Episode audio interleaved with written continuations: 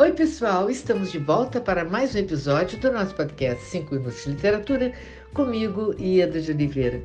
Gente, hoje nós temos a alegria de ter conosco Lucrécia Zap, que vai nos contar sobre o seu novo romance, De Gelo.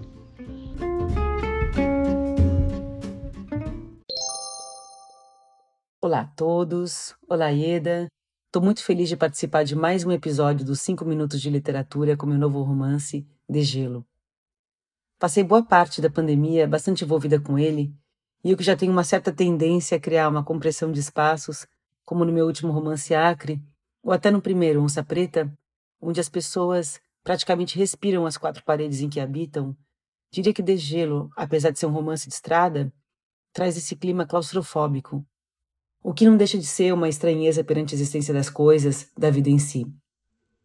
De Gelo se inicia durante uma visita ao museu em Praga, quando a protagonista Ana, de 28 anos, vê seu passado refletido em um quadro. O retrato traz à tona Eleonora, uma pessoa que Ana gostaria de ter esquecido há muito tempo. Isso porque, na única noite em que se encontraram, ainda adolescentes, cometeram um crime que escandalizou o Brasil, queimando o indígena nas ruas de São Paulo. Anos depois, a paixão obsessiva pelo piano e a paranoia sobre sua figura pública negativa fazem com que Ana se obrigue a uma existência praticamente monástica no apartamento dos avós em Manhattan, para onde ela se mudou e vive sozinha. Ao mesmo tempo, ela inicia uma correspondência com Eleonora e decide convidá-la para passar o inverno com ela. Não só em Nova York, mas por onde elas passam nos Estados Unidos, o magnetismo inesperado entre as duas as obriga a confrontar suas vidas e o crime que cometeram, além de explorar a questão da alma indígena. A vítima pertencia aos Uniquim, povo cuja cosmologia é abordada no livro, além de sua arte das miçangas. De Gelo é um romance de estrada, como eu dizia, mas enraizado nos hábitos de uma elite acostumada a ultrapassar os limites, e também, o que é uma questão super importante para mim, nos rituais de desafio de disputas territoriais entre adolescentes, onde a coragem, a honra e a submissão definem o papel das pessoas em uma comunidade, seja ela qual for, mesmo que isso implique numa ação transgressora e até delinquente.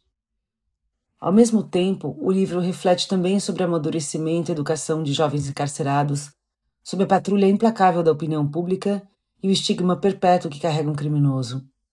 Também é a história de uma amizade impossível entre Ana e Leonora e do difícil retorno à sociedade. Espero que vocês leiam e que lhes cause espanto, inquietude e surpresa, o que foi um pouco do que eu vivi ao escrevê-lo. Muito obrigada, Ieda, mais uma vez, e um abraço a todos que nos ouvem por aqui.